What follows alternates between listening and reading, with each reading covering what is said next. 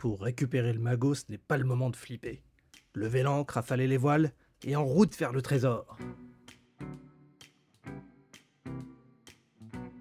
Bonjour à tous mes délicieux amis et bienvenue sur ce nouvel épisode de Dandy Présente. Aujourd'hui j'ai le plaisir de vous présenter le jeu Captain Flip, un jeu de Paolo Mori et Remo Conzadori, illustré par Jonathan Auconte et édité par Playpunk et distribué par Asmodee.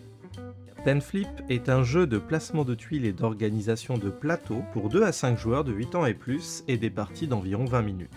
Pour une fois, vous allez être heureux d'avoir un jeu aux règles intelligibles et simples sur cette présentation en podcast. Une fois n'est pas coutume.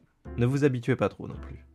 Dans Captain Flip, les joueurs incarnent un capitaine pirate qui va devoir créer la meilleure équipe de pirates pour optimiser les pièces d'or qu'il réunira en fin de partie. Les joueurs se mettent d'accord en début de partie pour utiliser l'un des quatre exemplaires de plateau de jeu disponibles dans la boîte. Un plateau est composé de la même chose pour tous les joueurs, à savoir 5 colonnes allant de 1 à 5 cases. Au début de son tour, un joueur va piocher une tuile dans un sac de tuiles rempli de pirates en ne la regardant que d'un seul côté. Lorsque vous le faites, prenez bien garde à ne pas regarder l'envers de la tuile, puisque c'est là que réside tout l'intérêt du jeu. Vous pouvez placer immédiatement la tuile que vous venez de piocher dans votre plateau sur l'une des cases libres la plus en bas de n'importe laquelle des colonnes, mais si l'effet ne vous satisfait pas, vous avez le droit de la retourner et à ce moment-là vous êtes obligé d'utiliser cette nouvelle face que vous venez de révéler. Les tuiles pirates vous proposent deux types d'effets. Les effets immédiats qui sont marqués par un petit rectangle jaune et qui consistent très régulièrement à gagner des pièces d'or. A contrario, des effets dans des petits rectangles gris qui eux prennent effet en fin de partie. Et c'est une méthode pour scorer un certain nombre de points de manière multiplicative en fonction de conditions prédéfinies. Lorsque vous avez placé suffisamment de tuiles pirates pour compléter une colonne dans son intégralité, il y a de fortes chances que vous débloquiez un bonus qui sera alors immédiat ou à compter en fin de partie selon la couleur du rectangle qui le décrit. Certains bonus vous demandent même de réunir des conditions très spécifiques, comme par exemple avoir des pirates strictement différents dans cette colonne, ou au contraire n'avoir que les mêmes pirates dans cette colonne. Dès lors qu'un joueur remplit 4 colonnes intégralement sur son plateau, peu importe le nombre de cases dont elles sont composées, alors la partie se termine à la fin du tour de jeu en cours. Les joueurs procèdent alors à un décompte des points en fonction des bonus qu'ils ont débloqués grâce aux colonnes qu'ils ont remplies, mais aussi aux pièces qu'ils ont accumulées tout au cours de la partie. Le joueur qui aura le plus de magots dans son trésor remportera la victoire.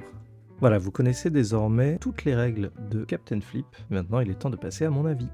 Je dois commencer par dire que Captain Flip était une belle surprise alors déjà, il est assez aguicheur de par son aspect visuel très bien léché. Les illustrations rappellent beaucoup certains animés. Donc si on aime ce style de dessin, ça va tout de suite nous mettre la puce à l'oreille. Et ensuite, en termes de mécanique, c'est d'une simplicité enfantine à prendre en main mais néanmoins il y a quand même un petit peu de challenge. Alors certes, on n'est pas sur un jeu d'un niveau de complexité extraordinaire et qui va créer et susciter de l'engouement au bout de la dixième, vingtième partie, mais en tout cas, premier temps où l'on se plonge dans l'aventure et où on le fait découvrir à d'autres personnes, c'est toujours un hit. Ah ouais, c'est pas mal, c'est simple, c'est facile à prendre en main, j'aime beaucoup. Voilà typiquement le genre de réflexion qu'on nous fait, ou qu'on me fait en tout cas lorsque je présente ce jeu.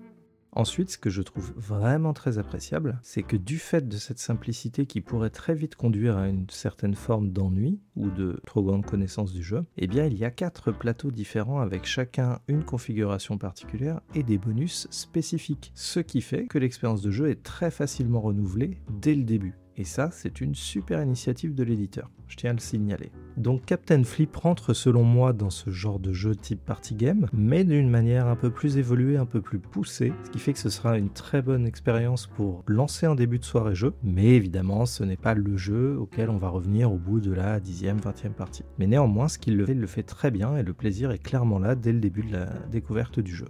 Donc je vous invite à le découvrir. C'est une superbe surprise qui plaira autant aux grands qu'aux petits. Voilà, cette présentation de Captain Flip est désormais terminée. Je vous remercie infiniment d'avoir écouté cet épisode de podcast. Et d'ici là, il ne me reste plus qu'à vous souhaiter une excellente journée en compagnie d'Entrejeux Studio. A très bientôt.